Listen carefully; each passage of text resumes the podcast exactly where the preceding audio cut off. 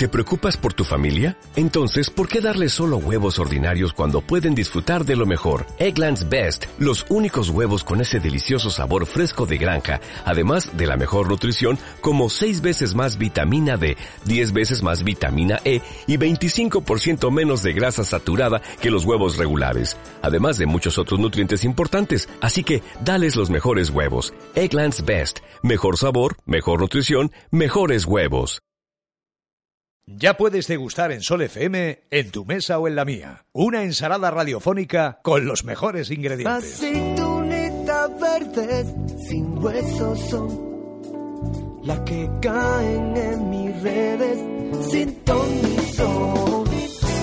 Jamón el sabor es el mejor.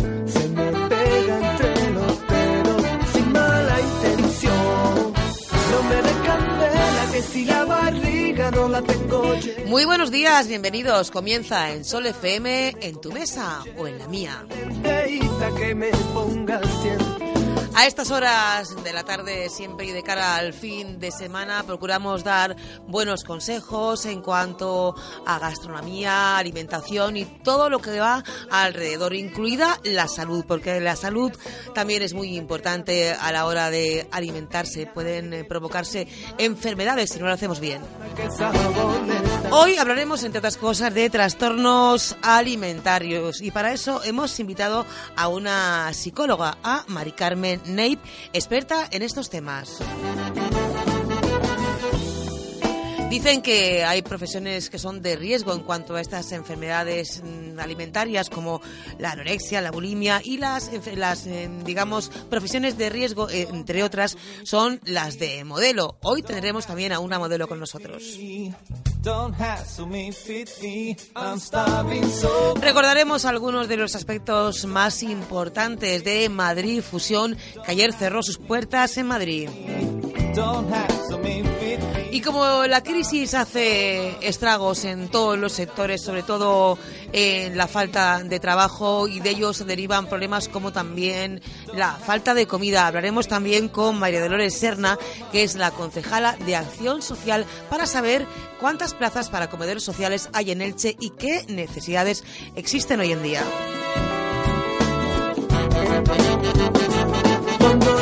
Saludos de Manoli Guilaber. Comienza en tu mesa o en la mía. calor, se me antojan todos los días rodajitas de melón. Los vinos de mi tierra, qué buenos son. Tres o cuatro copas, qué vacilón.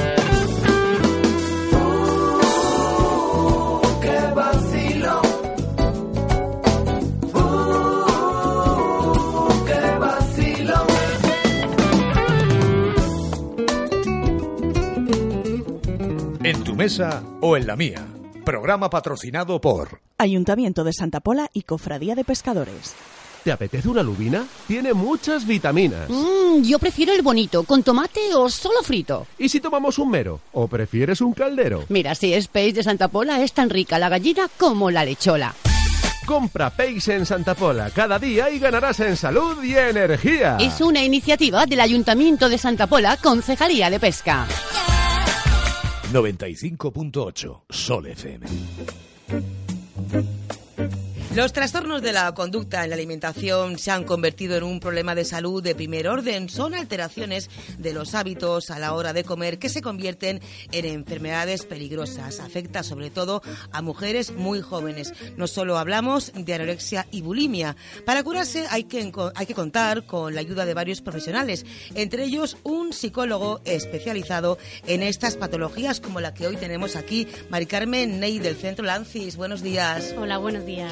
Bueno, Mari Carmen, ¿cómo está en este momento todo este problema? Tenemos claro qué es la anorexia y la bulimia, que siguen siendo, imagino, las, las enfermedades más complicadas en cuanto a trastornos de alimentación. Sí, efectivamente, sigue, por desgracia, sigue aumentando las personas que, que padecen este tipo de enfermedades. La anorexia es cuando las niñas tienen una distorsión de su imagen corporal y quieren, única y exclusivamente, se ven gordas y quieren adelgazar. Y en cambio la bulimia sí que puede eh, haber una imagen, una distorsión de la imagen, pero sobre todo mm, no son restrictivas, es decir, comen y tienen episodios de atracones. A mí una cosa que me llama mucho la atención, Mari Carmen, y es que se están mirando al espejo, están en los huesos y se siguen viendo gordas. ¿Cómo es posible? Porque es un trastorno mental, es un trastorno de la imagen corporal. Es curioso porque además hay veces, hay tratamientos muy agresivos que les ponen delante del espejo y les comparan incluso con el terapeuta. Les dicen, mira, ve, tu cuerpo está delgado y el mío está normal. Y siguen viéndose más gordas que incluso el terapeuta o la persona que está a su lado. Y que los problemas que puede causar a nivel físico son muy graves. Por supuesto, si se mantiene el tiempo, las niñas pueden perder el periodo, pueden pueden empezar con pelo lanudo, es decir, salirle el, el pelo por diferentes partes de- del, del cuerpo, como en la cara y en los brazos, perder incluso también pelo por la, por la emaciación que tienen estas niñas. Y si son niñas que están en crecimiento, incluso, digamos que su, su formación física, su formación corporal, eh, los huesos, no sé, su, su esqueleto podría verse incluso resentido también. Claro, se retrasa, de hecho, la evolución normal y el desarrollo normal de las niñas. ¿Esto está, mm, digamos, en, en fase de, que se pueda solucionar o sigue siendo un problema? Bueno, hombre, yo como terapeuta diría que sí, sigue siendo un problema, pero solucionable. Lo peor de todo es que seguimos rigiéndonos por los cánones de belleza de esta sociedad. Y lo que más llama la atención y lo que se, eh, lo- las personas muchas veces que tienen éxito, la imagen cuál es, la imagen de una persona delgada, una persona que come sano o que come poco y eso se asocia a esa imagen. El éxito se asocia a esa imagen, por lo tanto sigue en auge estos, estos, estas enfermedades. A veces lo que ocurre es que la propia familia es la última en enterarse porque intentan ocultarlo hasta el último momento. ¿Cuáles serían los indicadores que, que podrías marcar para que las familias que puedan tener un problema cerca de ese tipo puedan estar alerta? Bueno, en primer lugar, una pérdida progresiva de peso, que los padres o las madres se den cuenta que poco a poco ven a su hija cada vez más delgada. Siguiente, eh, negar la pérdida de peso, es decir, cuando una madre dice, uy, te estoy viendo delgada, normalmente las, las niñas dicen, no, no, ¿qué va? Yo me encuentro igual o incluso más gorda, ¿vale? Y hay veces que cuando la niña viene con estrés o hay un, un factor precipitante que es cuando se ríen de ellas en el colegio, cuando empiezan a sacar malas notas, también hay que tenerlo en cuenta en ese momento. Esos son signos, señales de alarma. ¿Hay alguna terapia que, que funcione de verdad? ¿Hay novedades en este sentido? Bueno, en primer lugar, lo importante es que exista un tratamiento multidisciplinar, es decir, no solo a nivel de psicología, sino a nivel de nutricionista, incluso algunas veces, en, la- en los casos más graves, a nivel psiquiátrico. Y sí, normalmente hay una que, es- que se está comprobando que es eficaz, que es el tratamiento cognitivo-conductual, ¿vale? Que normalmente la media son unos dos años aproximadamente, pero en la terapia que llevamos en el centro Lancis es terapia breve centrada en soluciones en el que los tratamientos normalmente suelen ser eficaces en cuatro o cinco meses. Es muy novedosa esta terapia, de hecho. Es decir, que son tratamientos que llevan, llevan su tiempo, Sí, ¿no? efectivamente. Pero se puede curar. Vamos a, podemos dar ese mensaje optimista. Yo estoy convencida de que sí. Lo que también tenemos que hacer es normalizar, es decir, todo el mundo nos preocupamos en algún momento por el peso, todo el mundo en algún momento hemos hecho dieta y yo aconsejo a las madres o a los padres que si una niña quiere hacer dieta no se lleven las manos a la cabeza y no se alarmen. Es decir, la preocupación por el cuerpo es normal. Lo, lo que no es normal es la obsesión por la preocupación del cuerpo. Eso en cuanto, digamos, al perfil de, pacientes más, más jóvenes, pero en el caso de la bulimia ya el perfil se amplía, ¿no? Sí, porque en el caso de la bulimia no es tanto distorsión, imagen- distorsión de la imagen corporal, sino simplemente normalmente se reducen a atracones. Y principalmente es porque intentan controlar, por una situación de estrés, intentan controlar y controlar es a través de lo- la comida. Intentan de alguna manera con- controlar, pero, ese, eh, pero algunas veces, si la situación es muy estresante, se descontrolan y empiezan a atracarse. Eso es muy peligroso. Y además, normalmente, la media de edad empieza a los veintitantos años, 20, 22 años. Y el funcionamiento es comer y luego vomitar. El funcionamiento básicamente es comen, comen pero en exceso. Incluso las más problemáticas comen si han terminado toda la comida que tienen los, eh, en, el armario. Algunas veces incluso llegan a comer comida del congelador directamente porque se atracan, o sea, no pueden lo que encuentran. lo encuentran, efectivamente, no son capaces de controlar ese atracón. ¿Y qué es lo que ocurre inmediatamente después de, de parar? Porque llega un momento que ya no, no, sus fuerzas físicamente no pueden, se sienten muy culpables por el atracón y entonces la forma de controlar y que no y no engordar es vomitar.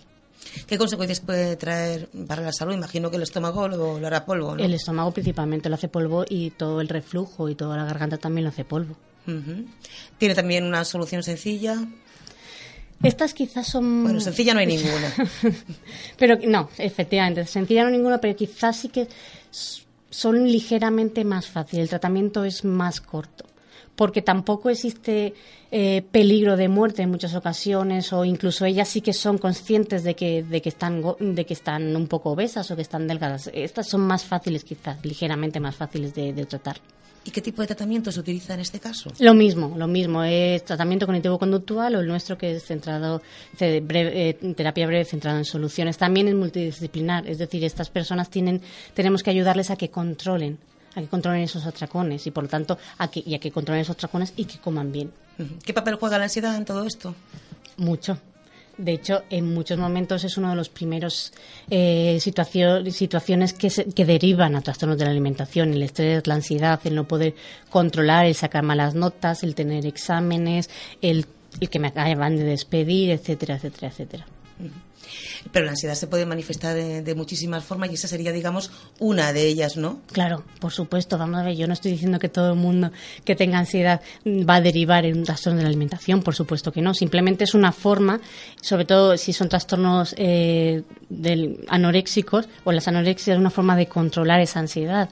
Yo tengo ansiedad, no como y entonces soy capaz de controlar todas las situaciones ambientales. Creo, me creo falsamente que estoy controlando la situación. Yo me imagino que, al margen de, las, de los trastornos alimenticios, en el caso de la ansiedad, eh, vosotros como profesionales, eh, todo el tema de la crisis, la falta de trabajo, eh, ¿veis que hay más ansiedad ahora en este momento entre la gente por todos estos problemas? Por supuesto, muchísima más ansiedad y muchísima más estrés y además gente que no es capaz de manejar esa ansiedad. Yo siempre sugiero en muchos momentos que, vayan a, pedir ayuda y no necesariamente un psicólogo, que yo diría que sí, aprender a manejar esas situaciones. Evidentemente, si se acaba de despedir un- una persona de trabajo, no se puede volver a buscar un, o sea, no puede encontrar en el mismo sitio el trabajo, pero sí el manejar el cómo se siente esa situación, el cómo creen que ya no pueden volver a encontrar trabajo o le va a costar muchísimo.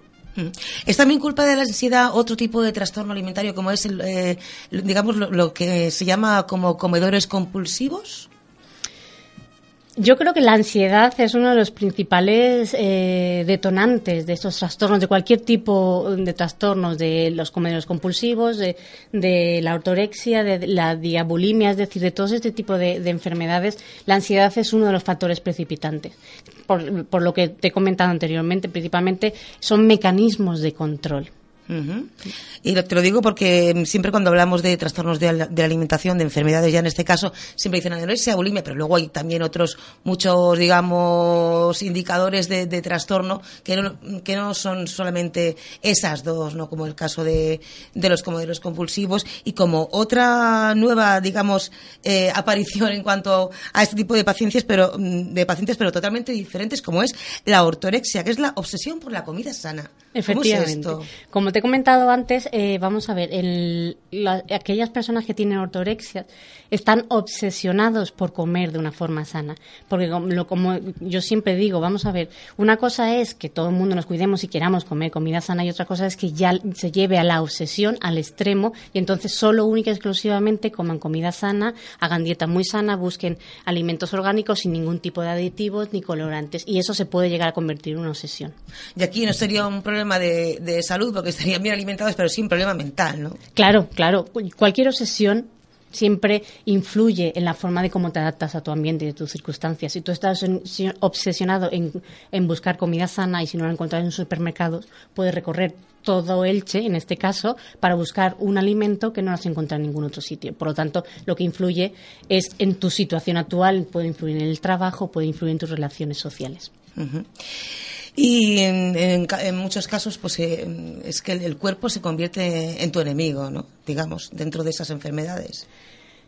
Sí, efectivamente. El cuerpo, eh, lo que se quiere muchas veces en estas enfermedades es cuidarse el cuerpo y lo que y lo que ocurre es, con, es justo lo contrario. Es decir, ellas intentan adelgazar para cuidarse sentirse bien y verse bien y eh, la forma de cuidarse es lo, es lo que es contraproducente.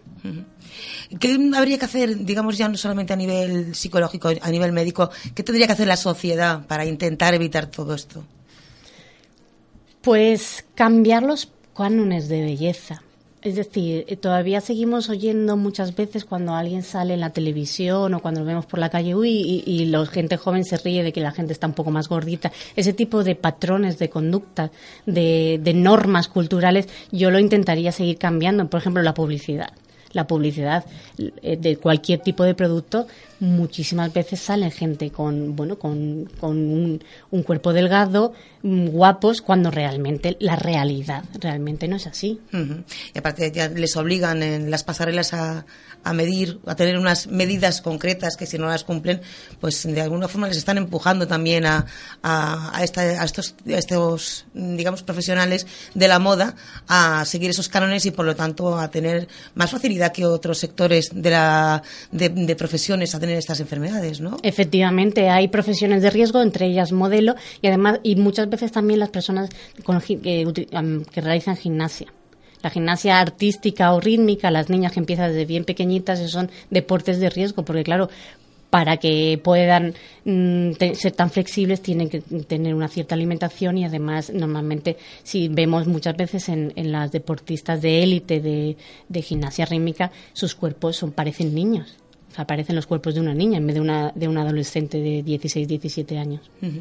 Pues Mari Carmen, no sé si quieres a, adelantarnos algo nuevo que estés pensando para solucionar todos estos problemas desde vuestro, desde vuestro centro o algún consejo que nos quieras aportar.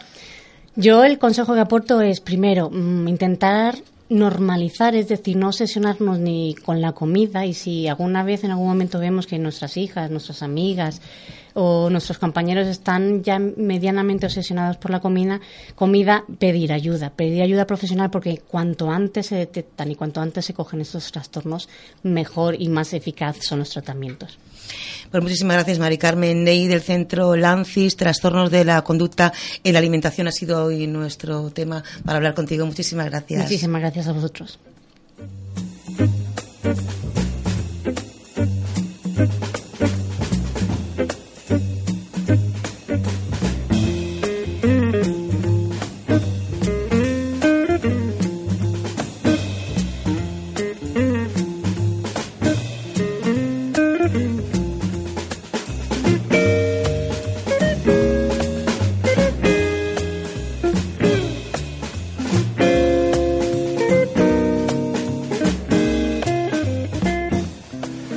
Tu mesa o en la mía, con lo mejor de la gastronomía.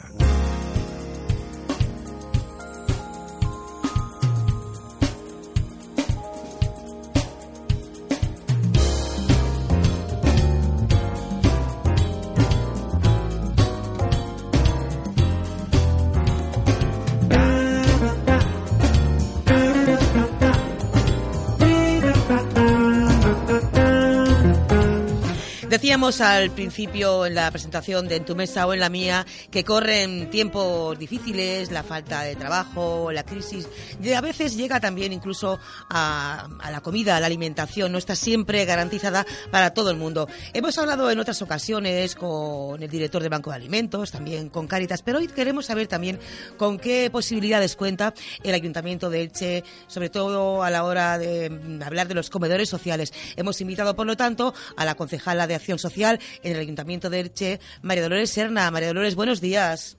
Hola, buenos días. Gracias por estar con nosotros, María Dolores. Decíamos, A ti. decíamos que corren que corren tiempos difíciles, sobre todo Sí. eh, nos preocupa pues temas de, de alimentación, que es de primer orden, y queríamos saber qué posibilidades tiene el Ayuntamiento de Elche en cuanto a comedores sociales, cuántas plazas tiene, eh, con qué recursos cuenta. Bueno, eh, en la actualidad el Ayuntamiento de Elche tiene un comedor social municipal que está en la zona de Palmerales. Y luego, bueno, eh, lleva funcionando también otro comedor social en el barrio de Carrús, en la zona de, del primero de mayo, eh, que aunque nosotros, el ayuntamiento, colabora con una subvención, es un comedor que es, bueno, lo lleva una familia en particular y nosotros simplemente lo que hacemos es ayudarles. Ujú. A mí me gustaría, María Dolores, que me contara usted la, la historia de este, de este comedor, porque me parece Bueno. muy interesante y, y muy destacable. Bueno, es, eh, este comedor social eh, lo lleva el presidente de la comunidad isla- islámica, que se llama MED. Entonces, este comedor eh, es, es él, su mujer, que se llama María, Victor, eh, María Eugenia, y luego está su hija también.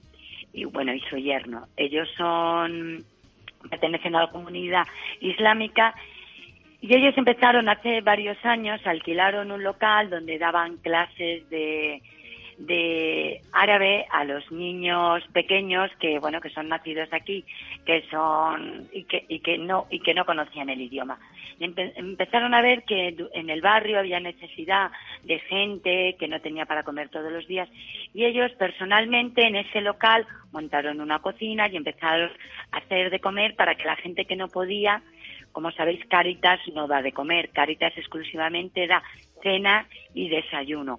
Y aparte estaba el comedor social que nosotros tenemos del ayuntamiento.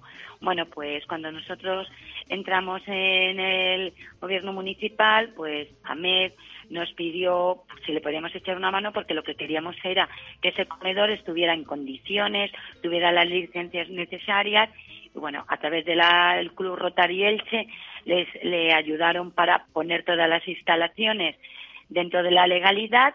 Por primera vez en el 2012 firmamos un convenio con él de 20.000 euros de ayuda y este año lo hemos vuelto a firmar. Bueno, me parece que mm, con los tiempos que corren, ver a personas que dedican su vida, su esfuerzo y su tiempo a buscar para darle de comer dinero, y su dinero, Manoli, me parece su dinero, que, que hay que... nosotros ayudamos solo con 20.000 euros.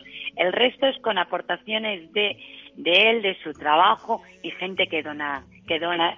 Ahora en Navidad han reco- le han recogido alimentos varios clubes deportivos, pues igual que le recogen a Caritas, pues a ellos también.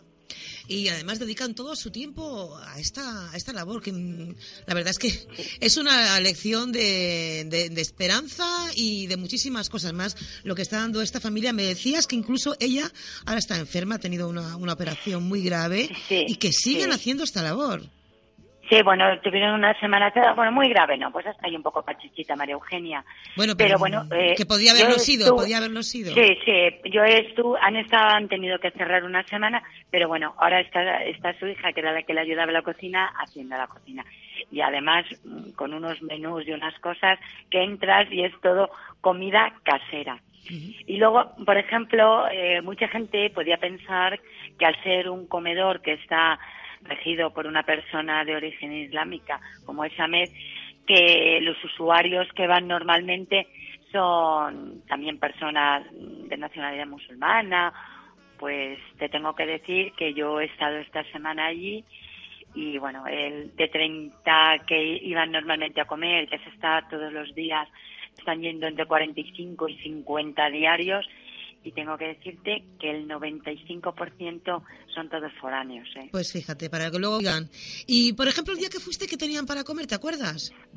Perfectamente, porque tenían una olla enorme que habían hecho fideuá con sus tropezones, su caldito y todo. Luego tenían un- unos quesitos, habían puesto y unos huevos duros y luego de postre tenían mandarina y un café con leche. Bueno, qué maravilla. Y luego, aparte de este comedor que está viniendo de maravilla, eh, está el vuestro, el que digamos que ya es El comedor ¿no? social de que está Palmerales, en los. Palmerales. Cuéntame, háblame Sí, de este es- comedor.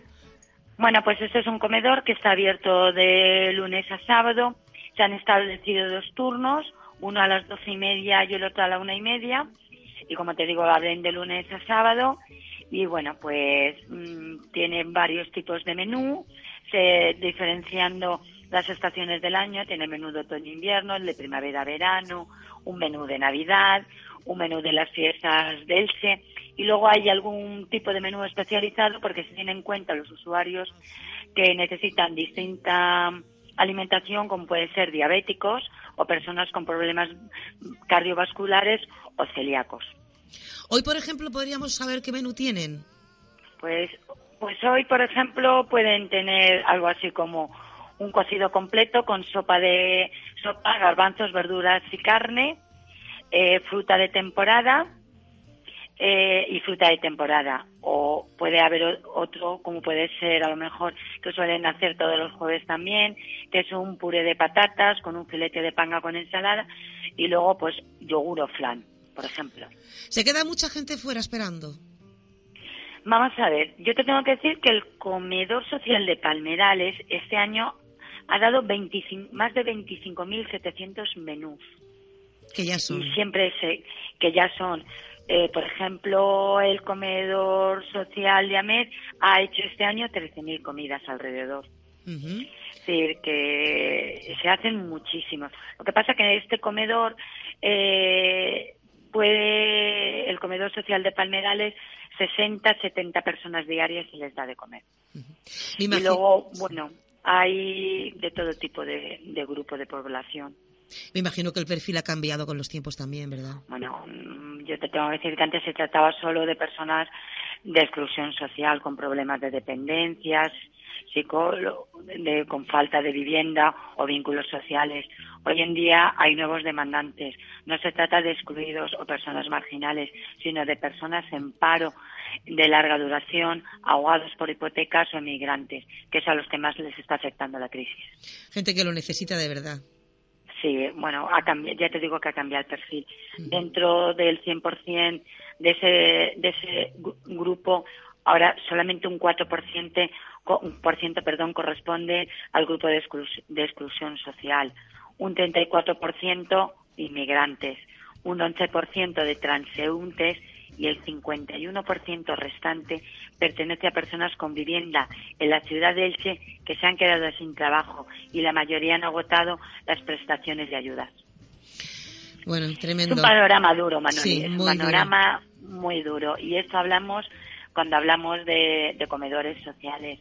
La verdad es que estamos viendo eh, a ver si hubiera posibilidad con ayuda de financiación privada, de entidades, de que se pudiera a lo largo de este año o al año que viene poder montar otro, se pudiera montar otro en otra zona del Elche. Pues ojalá que sí. Espero que los, los, Ojalá, reco- los recortes. ojalá, yo creo que sí. ¿Los recortes van a llegar recortes- a su concejalía? No, ni, ni llega, ni tuve el año pasado ni tengo este año. Yo mi concejalía, al contrario, nosotros dentro de la partida tenemos una partida que es muy grande, que es la de ayudas, que es la que se le da a la gente en bien económicamente o vales de emergencia que se les da, bolsas de comida o alimentación. Este año el presupuesto ha subido 150.000 euros, que son 25 millones de pesetas. Y Es decir, no ha habido recorte. Nosotros, la alcaldesa a la cabeza junto con la Concejalía de Acción Social, lo importante son las personas y sabemos lo mal que lo están pasando muchísimas familias. Y bueno, si se, mientras se va generando el pl- empleo, porque la gente no quiere que le dé de comer, la gente quiere un trabajo, pero mientras llega esa oportunidad, estamos ayudando a muchísima gente. Y te hablo de partidas presupuestarias grandísimas, ¿eh? Grandísimas. Te hablo de 1.800.000 euros.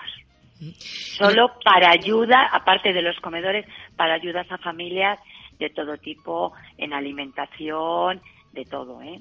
Porque lo que está claro es que Para agua, para todo. lo que está claro es que el que va a pedir ayuda no suele ser por gusto, desde luego, siempre por no, una por una no. necesidad, si no no lo Y hace. es que ha cambiado, Manoli ha cambiado mucho el perfil. Antes el perfil, ya te he dicho, era muy de tipo marginal. Ahora es la gente de a pie, la gente, gente que, que los ves hasta de traje, que van a, a comer al comedor, como yo vi el otro día en el comedor social de Carrus. Un, un señor de traje. Y ¿Qué? dice, tengo que venir a comer porque tengo que venir a comer. Dice, pero yo lo que quiero es un trabajo, pero bueno. Claro, tendrá Nosotros que- desde Acción Social mm, estamos de verdad. Y todo lo que podamos hacer, no va a haber recorte de ningún tipo en ayudas sociales. Esperemos que así sea. ¿Qué se puede hacer, aparte de la, la ayuda, digamos, institucional? em, lo- nosotros, los ciudadanos de a pie, ¿qué, qué podemos hacer? ¿Podemos hacer algo, no sé, eh, como voluntarios, como pido- aportaciones? ¿Qué se Mira, puede hacer? nosotros desde Acción Social tenemos, yo llevo exclusivo el voluntariado de mayores y hay personas en ese voluntariado. Nosotros tenemos mm, pues, casi 100 personas voluntarias de mayores que hacen desde acompañamientos en residencias para mayores, como una persona que yo tengo mucho cariño y este año le dimos un premio que es una voluntaria mayor que hasta cocina en Cáritas. Está en residencia acompañando enfermos. En todos los actos que hacemos de acción social eh, los tenemos siempre allí. Yo, ¿en qué se puede ayudar? Yo le pido a la ciudadanía en general que Navidad solo es un mes y que la Navidad son dos semanas, que no solo hay que ayudar y recoger alimentos en las dos semanas de Navidad, quedan once meses y medio más. Que hay que acordarnos en febrero, en marzo, en abril, en agosto, en septiembre. Está bien que en Navidad todos nos acordamos, pero parece que nos acordamos todos a la vez. Pero hay muchos meses al cabo del año y se van terminando, porque Caritas hace eso, pero luego reparte su, las bolsas de comida a todas las a todas las parroquias para que esta gente que nosotros no llegamos, yo eh, siempre lo diré, eh, tenemos que agradecer a Caritas lo que hace, agradecemos a Cruz Roja, a Cruz Roja este año ha hecho dos grandes repartos de alimentos a gente que le hemos mandado de acción social, productos, a veces se creen que solo es de comer, de higiene también hacen falta. Y, la gente, por ejemplo, en esas cosas, no caemos en esas cosas, que hace falta detergente para lavar, hacen falta pañales, hacen falta... No solo comida, eh, exactamente. Gel, champú, hace falta de todo tipo de cosas. Y que hay que acordarnos de verdad, yo eso es una cosa que la tengo. Yo le pido que el que tenga una caja de naranjas que se le están cayendo en el campo, que la lleve a Cáritas, que la lleve a una parroquia, que la lleve al comedor social de, de Carrús, porque tú no te preocupes que no se van a poder ir. se van a repartir seguro. Y es muy duro. Hablamos de comer, hablamos de comer, que es una de las necesidades básicas que hay, eh, que, tienen las personas como personas humanas. Pensábamos que, eso solamente pasaba en otros países, pero nos pasa y muy, muy de cerca. y lo pues tenemos cerca, ¿eh? Lo tenemos muy cerca, Manoli. demasiado cerca. Y no, y hay que, y hay que mirar. Lo que hay que intentar es ayudar y colaborar todos y saldremos todos de estas con la colaboración de todos. Pues ojalá que así sea. Con ese mensaje nos quedamos. María Dolores una concejala de Acción Social. Ha sido un placer hablar con usted, conocer estos aspectos y nos gustaría también otro día poder hablar con ese comedor de, de Carrus, con esa iniciativa de una familia que de manera totalmente altruista lo está llevando a cabo. Tomaremos ejemplo, de muy buen ejemplo de esta gente. Gracias, María Dolores. Un abrazo. Un beso, gracias Manoli. Hasta luego. Hasta luego.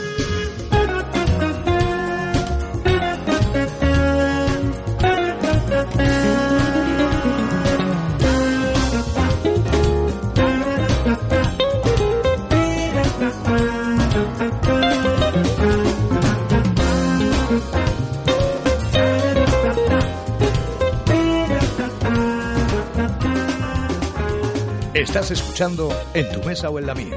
Programa patrocinado por Ayuntamiento de Santa Pola y Cofradía de Pescadores. ¿Te apetece una lubina? Tiene muchas vitaminas. Mmm, yo prefiero el bonito, con tomate o solo frito. ¿Y si tomamos un mero? ¿O prefieres un caldero? Mira, si es peix de Santa Pola, es tan rica la gallina como la lechola. Compra peix en Santa Pola cada día y ganarás en salud y energía. Es una iniciativa del Ayuntamiento de Santa Pola, Concejalía de Pesca en tu mesa o en la mía.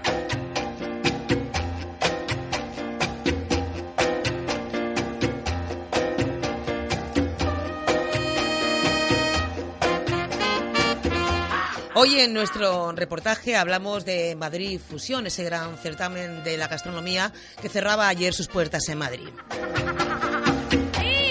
Y cerró con un flojo nivel de invitados extranjeros y escasa creatividad, pese a que ese era el lema del encuentro. Hubo, eso sí, grandes apariciones como la de los hermanos Josep y Jordi del Celer de Can Roca, con tres estrellas Michelin y con unas listas de espera en su restaurante que ya se acercan a un año. Los hermanos Roca ofrecieron una ponencia llena de sensibilidad y que terminó con una llamada de atención a los avances en la cocina actual. Recordaban que no hay que olvidar lo importante, la tradición y la memoria. Hicieron también un homenaje a los libros que representan la transmisión del saber culinario, la cocina académica que nunca debe perderse.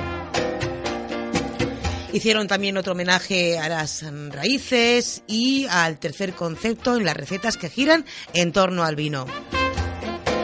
Otro gran cocinero, el colombiano Jorge Raus, dio la primera ponencia y se centró en un tipo raro de pez, el pez león, una especie exótica que se está extendiendo con gran rapidez y cuyas espinas son venenosas. Dicen que se puede comer sin problemas una vez se las quitan.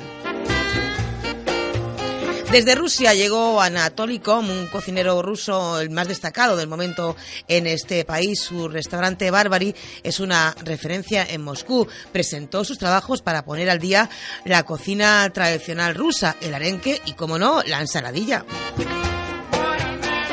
Uno de los stands más visitados, y es que la cocina de Perú está de moda, ha sido precisamente ese stand, el peruano.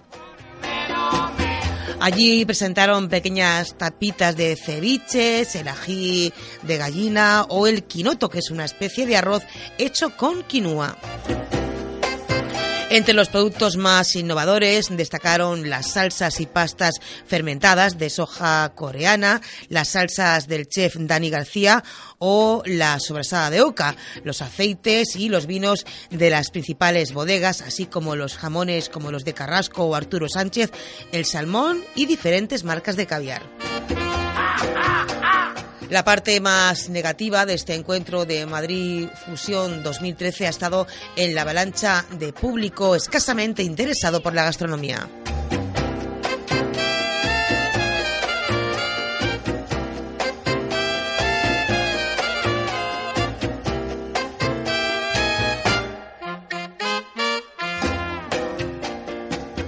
En tu mesa o en la mía, con lo mejor de la gastronomía.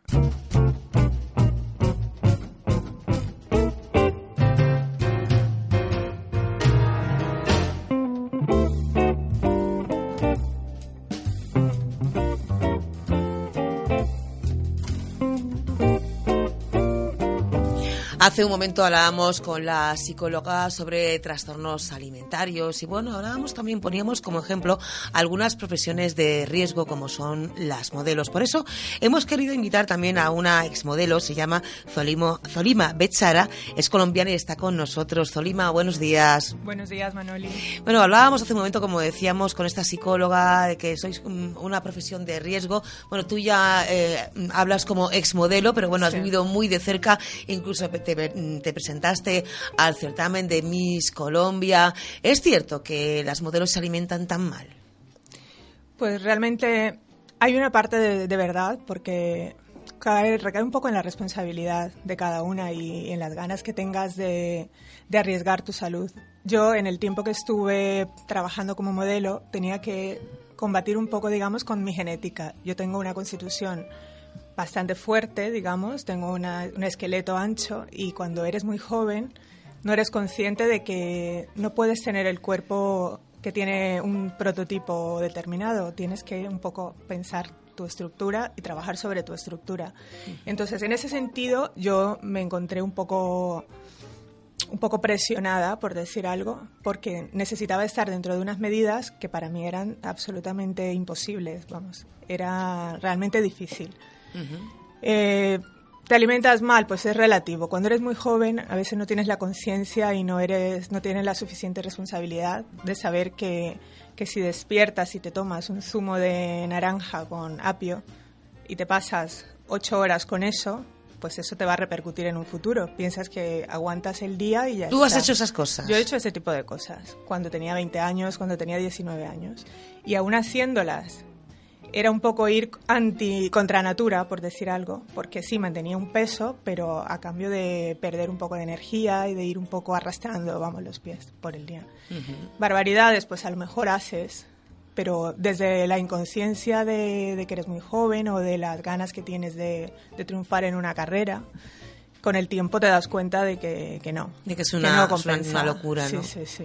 Y cuando te presentaste a, a Miss Colombia, ¿la organización eh, mm, os alimentaba en condiciones o ya mm, en este tipo de, de certámenes ya te exigen eh, a la hora de, de comer durante esos días alimentarte mínimamente? No, no te exigen. Simplemente, eh, al haber diferentes tipos de personas participando, diferentes morfologías, hay personas que tienen la suerte, a lo mejor, de que tienen una constitución, suerte entre comillas, de tener una constitución delgada, de que pueden comer muchas cosas y no, y no engordar. Otras que comemos lo mismo y a lo mejor lo notamos más fácil. Pero realmente no te exigen unos cánones, los cánones los pones tú. Tú quieres estar bien, quieres ser la que te siente mejor el traje, la que te siente mejor tener la seguridad a la hora de desfilar, pero en ningún momento te exigen como norma tenéis que medir esto, tenéis que, que tener esta, este tipo de, de constitución. Es Ujú. simplemente voluntario. Ujú. Bueno, yo no sé lo que, lo que en tus medidas cuáles serían cuando estabas ejerciendo como modelo, pero ahora desde luego estás estupenda. Te podemos preguntar tus medidas. Yo creo que a ti se te pueden preguntar. Pues yo lo, lo que sí te digo realmente, lo que era el mito del 90, 60, 90, que era una cosa que yo tenía toda la vida. ¿no? Las modelos, las reinas, miden las reinas, que son las mises en mi país, tenían eh, teóricamente esa medida. Realmente ninguna la tiene, porque cuando estás realmente dentro lo ves, si, si tú misma no la tienes, es, imp- vamos, que cada una va variando, es un poco que haya una, un equilibrio, una compensación de ancho de caderas, ancho de, de espalda, no sé. Medidas en el momento que participé, pues tendría 90, 65 de cintura, 94 centímetros de cadera, pero claro, tenía 20 años. ¿Y cuánto mides? Mido un metro setenta. Ahora, por ejemplo, ¿tú cuánto pesas? Ahora peso 63 kilos. Pero claro, para tu, para Para tu altura, efectivamente. Sí, pues delgada, pero ahora estoy, he cambiado mi forma de entrenar, por ejemplo. Antes entrenaba y no hacía tantos ejercicios de fuerza. Hacía más bien cardio, ejercicios de cardio para bajar de peso. Tú ahora, por ejemplo, vienes de entrenar. Vengo de entrenar. Sí, ¿Qué has hecho? He hecho 40 minutos, que es lo que hago todos los días. Es una rutina que se llama eh, entrenamiento integral, en el cual trabajamos un minuto de fuerza, un minuto de cardio, vamos intercalando y son 10 ejercicios cada día, 10 de cardio, o sea, 10 minutos de cardio, 10 minutos de, de fuerza. Estiramos y calentamos. Con lo cual en 40 minutos tienes hecha una rutina completa. Pero lo haces en- en- con profesionales. Sí, tengo, estoy con una entrenadora personal y realmente traba- trabajamos en un grupo, somos cuatro personas hoy, y empezamos calentando 10 minutos. Luego trabajamos, no trabajamos con máquinas como en los gimnasios tradicionales, sino que trabajamos con, con balones, con, con pesas rusas, con poleas, con, con TRX, con un tipo de entrenamiento más en el que utilizas la resistencia de tu cuerpo, el peso de tu propio cuerpo. Si tú pesas 70 kilos, está levantando 70 kilos. Si pesas 50, o sea, estás trabajando con tu propio peso, con lo cual tus músculos no se hipertrofian, no coges un volumen como cuando haces pesas o haces otro tipo de entrenamiento, simplemente mantienes tu, tu cuerpo y te vas como reduciendo. Te vas fibrando, la musculatura se va definiendo más, pero sin coger volumen que es un poco lo que yo he querido muchos años hacer y ahora por fin he encontrado la forma de, de trabajarlo. Para hacer ese ejercicio diario hay que alimentarse bien, hay que hacer un buen desayuno. Tú, por, Por ejemplo, supuesto. hoy, ¿qué has desayunado? Pues mira, si te cuento lo que me he tomado, una tostada de pan de cereales con tomate, con atún, con té rojo. Tomo muchos tés, los tés te aceleran el metabolismo y te mantienen pues con un nivel de actividad. Prefiero tomar tés a cafés, por ejemplo. Entonces tomo un té rojo, un té verde en la mañana y luego entreno. Y a mediodía pues me tomaré a lo mejor, a lo mejor no, pescado a la plancha, me tomaré ensaladas verdes que me gustan. Y para cenar, pues igual. Siempre mucha carne, mucha proteína, que es para que te ayuda a construir músculo. Y muchas Sin verduras. olvidar las frutas y las verduras. Hombre, frutas, verduras en todas las comidas, por supuesto. Legumbres, frutas. también comes de todo. Las frutas las tomo, intento tomarlas por la mañana, antes que en lugar de la noche. Engorda Que era menos un que por la noche. Sí, era un error que cometí antes. Pensaba que cenaba una manzana y ya está. Y lo haces al revés porque la, la las frutas pues tienen mucho azúcar y en la noche no estamos quemando tantas calorías como durante el día. Ujú. Con lo cual yo recomiendo a la gente cuando me pregunta, en la mañana podéis tomar lo que queráis, porque tienes todo el día para quemarlo, siempre que tengas una actividad física. Pero yo realmente en el desayuno es cuando no, no controlo absolutamente. Me como lo que me apetece, siempre que sea energético, que yo sé, estoy tomando proteínas, estoy tomando verduras, estoy tomando hidratos, que el hidrato realmente es la energía que tienes en el cuerpo. Pues yo ahora que tengo 37 años, mido, eh, la, tengo las mismas medidas que cuando tenía 20 años y peso 5 kilos más. Pero es porque he hecho musculatura, he hecho... he Te cuidas, está claro por lo que nos estás contando, que te cuidas No, muchísimo. sí, bueno, yo para mí, yo la veo ya normal, ¿sabes? No lo veo como un cuidado extra, simplemente es como que te acostumbras a, a llevar un estilo... Una forma de vida. Un estilo de vida, que Mm. realmente lo que funciona, porque una dieta milagro y estas cosas, pues no. y no, no, no son nada aconsejables. El otro día tuvimos a un doctor especialista en nutrición y nos decía que todas esas cosas hay que, hay que huir de ellas, hay que equilibrar siempre todo lo que comemos, no olvidar ni frutas, ni verduras, No, ni hidratos, ni de todo. Hay que intentar incluir todos los grupos alimenticios en la medida y en la proporción que tú los necesites y, Ujú. y dependiendo de tu actividad, claro. Si eres una persona que tiene una vida sedentaria, pues obviamente se te quedará, no quemarás. Siempre tenemos que intentar mover lo que, lo- quemar lo que, lo que estemos comiendo. Tú tienes un blog, además. ¿Qué cuentas en tu blog? Pues mira, mi blog es un poco variopinto. Me gusta mucho hablar sobre decoración, me gusta hablar el tema de la belleza, pero belleza ya desde el punto de vista de cuidados naturales, de cuidados que puedes hacer en casa, de tratamientos de estos que te ha contado tu madre, tu abuela, tu vecina, ese tipo de cosas que... Tus propias experiencias, Y ¿no? cosas que has probado en, en tu vida y sobre todo lo que hablo siempre son cosas que he probado y desde mi punto de vista. No quiero, no me gusta comprometerme con nadie, si no lo he probado no lo, prefiero no recomendarlo, por ejemplo. Y otro apartado muy importante es el de los entrenamientos, porque desde que he descubierto esta forma de entrenar, como he notado un cambio tan importante en mi cuerpo, he querido como compartirlo, porque después de probar muchas formas de entrenamiento, pues tú imagínate desde los 15 años yendo a gimnasios y probando cuánta disciplina nueva ha aparecido, a la edad que tengo y con la vida que llevo, tengo dos hijos y, y tengo una actividad, todo el día estoy ocupada, pues he encontrado una forma de entrenar que en poco tiempo consigo resultados y además me encuentro con muchísimo más energía y con mejor calidad de vida que me encontraba hace unos años. Y es un poco lo que quiero compartir, la forma de entrenar, la forma de alimentar, consejos básicos que he ido aprendiendo a lo largo de estos años con, con, la, con el entrenamiento y con las diferentes personas Ujú. que, que he compartido esto. ¿Y cuál es el nombre de tu blog? Mi blog se llama And Z Blog. And de la palabra inglesa I, ZB, Z que es mi nombre, Zolima y blog. Es un poquillo... Pero bueno, una vez lo, lo buscas en Facebook ya. Ahí ya te lo encontraremos. Nos querías dar también una receta de una sopa depurativa que combinada con los alimentos que comemos a diario de una forma sana, pues nos pueden depurar Sí, el sí, organismo y nos recomiendas que lo tomemos durante unos días nada más, ¿no? Sí, esta es una dieta que yo realmente hago cuando he pasado épocas, por ejemplo, en enero, cuando has pasado las fiestas, cuando has pasado Navidades, Reyes, que... O sea, ahora. Para allá. Es una dieta para hacerla ya. Una dieta no es. Es realmente un... No sé, no lo quiero llamar dieta porque no es simplemente una forma de depurar el cuerpo. Es una dieta, bueno, una dieta. Bueno, Una lo repito. una sopa depurativa. Sopa depurativa. Las- el- ¿En qué consiste? En que tú durante siete días acompañas lo que es eh, la comida principal, que es la comida del mediodía, y la cena, acompañas tu proteína, es decir, tu pollo, tu pescado, el pavo, lo que sea que comas de proteína, lo acompañas con esta sopa, en lugar de a lo mejor de una ensalada o en lugar de cualquier otro tipo de guarnición.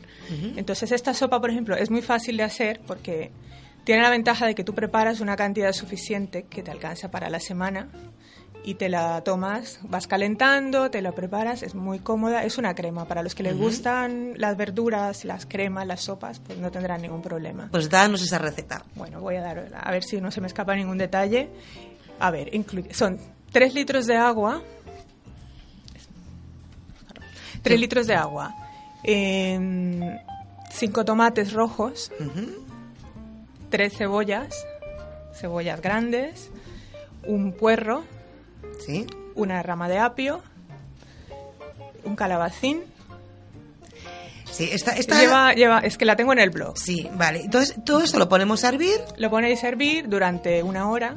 Cuando ya esté... Ah, le ponéis también, importante, una guindilla. Una guindilla o dos si te gusta más picante. Para darle un toque, Para darle ¿no? un punto. Sí, pero que es importante que la guindilla esté, porque también al combinarse con estos alimentos, pues hace un, un papel depurativo. Ajá, muy bien. Entonces esto hierve durante una hora. Cuando No lleva aceite ni nada. Ni una gota. Lleva un poco de sal, pimienta. Bueno, todo, un poco la sal y pimienta a tu gusto. Ajá. Después de una hora de estar hirviendo, la trituras. O si prefieres comerla. Yo tengo amigas que la comen en trozos porque les gusta no les gusta la sensación del puré o de la, Ujú. de la crema Eso ya va a gustos. a gustos pero yo recomiendo triturarla y luego la vuelves otra vez a poner al fuego durante media hora más con lo Ujú. cual se queda más espesa se queda con la textura de una crema Ajá. luego para comer es ah no perdona muy importante lleva un repollo Ah, un repollo grande Un repollo, una col. una Vale. col Sí. ¿Esto qué pasa? Que tú te la comes, te da tristeza porque ves la sopa, pero es que empiezas a comerla y es súper saciante por todos los ingredientes. Y está que rica, lleva. por todo lo que lleva, tiene que estar muy rica. Vamos, a los que nos gustan las verduras, Claro. realmente es, es- no es ningún, ningún problema. Te la tomas, tiene un efecto saciante y depurativo. Notarás que haces mucho, estás tirando mucho líquido, sudas un poquito más, eh, sueles hacer pis más frecuentemente, obviamente por lo, por lo que lleva. Vamos, que el organismo se va El limpiando por se dentro. limpia. Y otra cosa que a mí me sorprendió más aún, que obviamente pierdes algo de peso, pierdes, pierdes el volumen extra que has ganado, pero luego como tu cuerpo está tan limpio y está funcionando a un ritmo distinto, pues te encuentras más energética, te encuentras la piel mejor, te encuentras renovada, realmente te encuentras limpia. Por dentro y por, fuera. dentro y por Nos fuera. queda poquito tiempo para estar contigo, Zolima, pero yo no me quiero despedir de ti sin que nos des una receta de tu país, de Colombia. El arroz con coco, no nos va a dar tiempo a dar dos, pero por lo menos el arroz con coco sí que me gustaría que nos lo dieras. Pues mira, esta te la digo muy rápido. No, esta no es depurativa, Ya. obviamente. Esta es para, para cuando te quieras as- dar un homenaje. Es muy sencilla. Aquí puedes encontrar en cualquier supermercado los botecitos de leche De de, leche de coco, sí. Que son muy cómodos. Entonces tú, por ejemplo, coges tres tazas de arroz, las, sofrí, las salteas un poquito en aceite. A mí me gusta freírlo siempre primero. Cuando ya le ves que se está poniendo un poquito transparente, le pones el bote de leche de coco y completas con, con la cantidad de agua que necesitarías para el arroz. Es decir, por cada taza, pues una de dos de agua más o menos. Lo que tú suelas poner en proporción. Sí. Completas el agua, eh, la cantidad de leche. Le pones una cucharita de sal, dos o tres de azúcar, para que no quede muy dulce. No es un postre, es, un, es una comida normal. Nosotros le ponemos un poquito de pasas, uvas pasas y nuez moscada.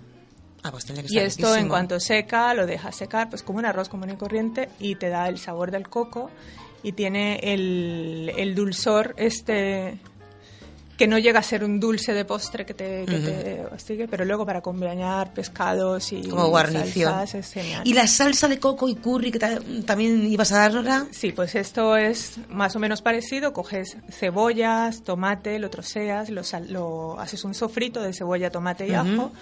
El tomate para que él tenga el punto caribeño ¿no? en, la, en la salsa. Cuando ya está sofrito, pones la leche de coco, le añades pimienta, sal y un poco de curry. Ujú. Y con esto... ¿Y luego lo trituramos? Lo trituras o lo dejas también a trocitos. Esto ya va en gustos. sí. A mí me gusta triturarlo, queda más fina. De hecho, la pondré hoy en el blog.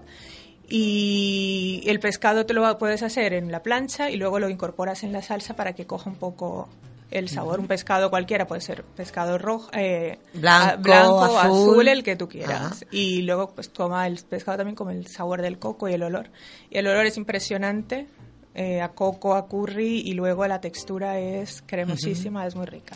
Lo vamos a probar este fin de semana, seguro que sí. Zolima Bechara, bueno, llevas ya desde Colombia aquí, bueno, hace ya 17 años que llegaste, Sí, ¿no? unos cuantos. Pues nada, que mm, seas muy bienvenida, y ya lo eres porque ya llevas muchos años aquí, gracias. pero bienvenida a nuestro programa y hasta una próxima ocasión. Ha sido un placer hablar contigo. Encantada, Manoli. Gracias. Muchas gracias por invitarme. A ti. Hasta luego.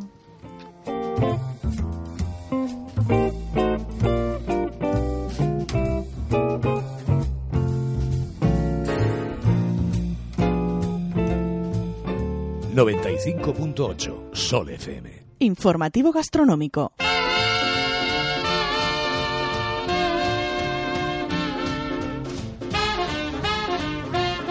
Fuera de España no se conoce lo que es una tapa ni cuál es su origen, así que para promoverlo el chef Ferran Adrià junto con el Instituto Nacional de Turismo han llegado a un acuerdo para promover su difusión. Las ciudades en las que han pensado son Nueva York, Londres, Los Ángeles, Tokio y París, ciudades todas ellas que muestran un mayor interés por la gastronomía. Por otro lado, en el Salón Internacional del Club de Gourmets, que se celebrará en Madrid en abril, se presentará este nuevo proyecto con exposiciones, degustaciones y diseño de locales.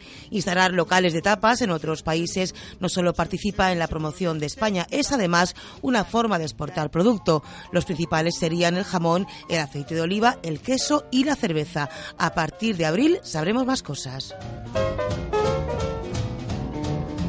La comida no se tira es el nombre de una nueva campaña que se va a celebrar hasta marzo en los mercados de Barcelona y en la que se va a concienciar al ciudadano de la cantidad de comida que tiramos. Para evitar este despilfarro en los hogares se van a realizar talleres de cocina gratuitos en los que se enseñará cómo aprovechar los restos de comida para reciclarlos.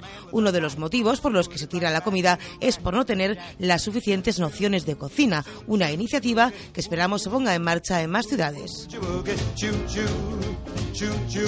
Ya está abierta la convocatoria para el Concurso Nacional de Figuras de Chocolate 2013 que organiza el Gremio Nacional de Pasteleros y que va dirigido a profesionales de todo el mundo. Este año el tema elegido es el mundo animal. El chocolate es el único ingrediente que se puede utilizar. Hay varios premios, entre ellos el Trofeo de Oro con 2.000 euros de premio. El fallo del jurado se conocerá el 25 de abril. Esto sí puedo es el nombre de una web dedicada a personas con alergias o intolerancias alimentarias. A través de esta página se mantiene una información adecuada y una tienda online con este tipo de productos. Cuenta con el apoyo del Ministerio de Sanidad y dispone de 11 categorías para clasificar los productos que ofrecen en su tienda virtual. Alimentos para celíacos, para intolerantes a la lactosa, diabéticos, alérgicos, etc. Conocer este portal puede ayudar a muchas personas a conocer y acceder a una diversidad de productos que pueden suponer una mayor variedad en su alimentación a pesar de padecer alguno de estos problemas. Recordamos su nombre, Esto sí puedo. ¿Qué es lo que comen las modelos? Es el argumento de un libro escrito por otro modelo, César Cassier, un cotizado modelo de Armani. Por lo visto, se ha propuesto dar un buen ejemplo de cómo comer y seguir estando tan delgados como los top models. En sus páginas recopila las recetas que cocinan en sus casas estrellas de la pasarela como Mila Jovovic, Carly Close o Kate Moss, entre otras. Quiere probar, dice que las modelos sí que comen, pero que cuando lo hacen es tomando alimentos saludables, frescos y bajos en calorías. El libro se llama Model Kitchen.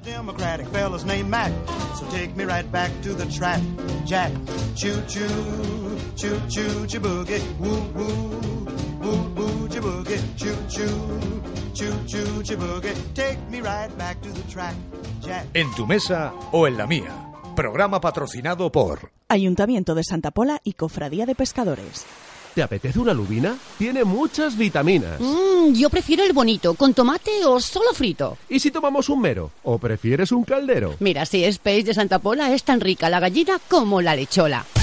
Compra peix en Santa Pola cada día y ganarás en salud y energía. Es una iniciativa del Ayuntamiento de Santa Pola, Concejalía de Pesca.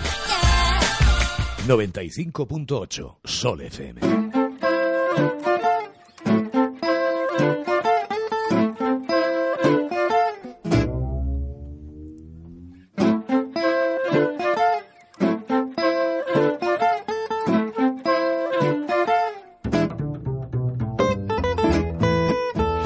Laura Parpal, buenos días. Buenos días. ¿Qué página o qué blog nos vas a recomendar hoy?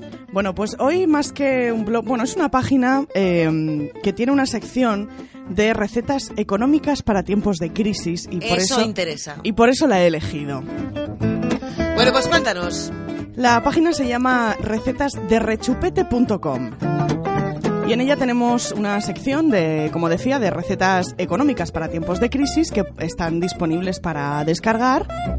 Y yo he elegido una que me ha llamado mucho la atención, No es de las más económicas ni de las más sencillas, pero es que, atención, huevos rotos con gulas al ajillo. Pues suena muy bien. Bueno, es para. La, voy a dar la receta. La dificultad de la preparación es media y sale aproximadamente a 90 céntimos por persona. No está mal. No está mal para hacerlo este fin de semana. Es para seis personas y aproximadamente unos 35 minutos se tarda en prepararlo. Nos das precio, nos das tiempo de preparación. ¿Has Perfecto. visto? Vamos con los ingredientes que ya más o menos sabemos cuáles son. Recuérdanoslos. Un kilo y medio de patatas gallegas, 8 huevos grandes, 3 cebollas grandes, sal y pimienta, aceite de oliva, 200 gramos de gulas, eh, dos dientes de ajo, una guindilla y una cucharada de miel.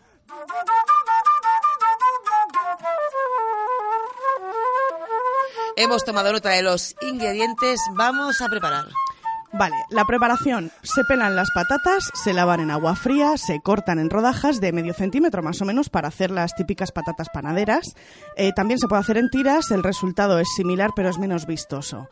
Eh, después eh, se, sacan, se secan las patatas con papel absorbente y se reservan. Se pone en una sartén grande eh, al fuego con aceite de oliva, se calienta el aceite y se fríen las patatas eh, a fuego medio durante unos 10-12 minutos aproximadamente. Y importante que no se pasen para que no queden demasiado crujientes. Se retiran las patatas con una espumadera y se escurren bien. Se salpimentan y se reservan en una fuente. Se retira el aceite de la sartén y eh, para cualquier otra cosa se puede volver a utilizar este aceite. El aceite no hay que tirarlo. Vale, vamos con la cebolla. Se prepara la cebolla ligeramente caramelizada con la cucharada de miel. Eh, tenemos que pelar la cebolla y cortarla en rodajas muy finas. Y en la misma sartén que hemos utilizado para freír las patatas, añadimos un poquito de aceite de oliva nuevo, siempre a, a fuego bajo. Añadimos toda la cebolla y cuando veamos que empieza a soltar el agua, subimos un poco la temperatura para que se dore. Bajamos el fuego un poquito, salpimentamos y removemos con la cucharada de miel para que se caramelice y cuando veamos que se está pegando un poquito, retiramos la cebolla y la reservamos en un plato. Muy bien, ya tenemos las patatas, ya tenemos la cebolla caramelizada. ¿Qué más? Vamos con los huevos. Punto clave de esta receta. En la misma sartén, una cucharada de aceite de las patatas, de la que hemos usado para freír las patatas, y freímos los huevos sin que se terminen de cuajar. Que no queden muy hechos, ¿vale? Para que. Para poder que la- mojar. Exactamente, que la yema quede líquida. Añadimos a la sartén con los huevos la cebolla y las patatas, rompemos los huevos con una cuchara de madera y solo nos queda ya preparar las gulas. Picamos dientes de ajo en trozos muy pequeños, añadimos eh, una buena cantidad de aceite en la cazuela y sofreímos el ajo a fuego lento durante un minuto. Introducimos las gulas, removemos todo para mezclar bien los sabores durante unos dos o tres minutos, añadimos una pizca de cayena molida para darle ese gustito de picante y echamos la sal y la pimienta. Y para presentar gran plato, eh, con la, hacemos con las patatas una cama eh, y encima eh, le ponemos todas las gulas y tenemos un plato Bueno, la cebollita, las patatas, las gulas, los huevos, riquísimo. Este fin de semana yo creo que en más de una mesa lo vamos a encontrar.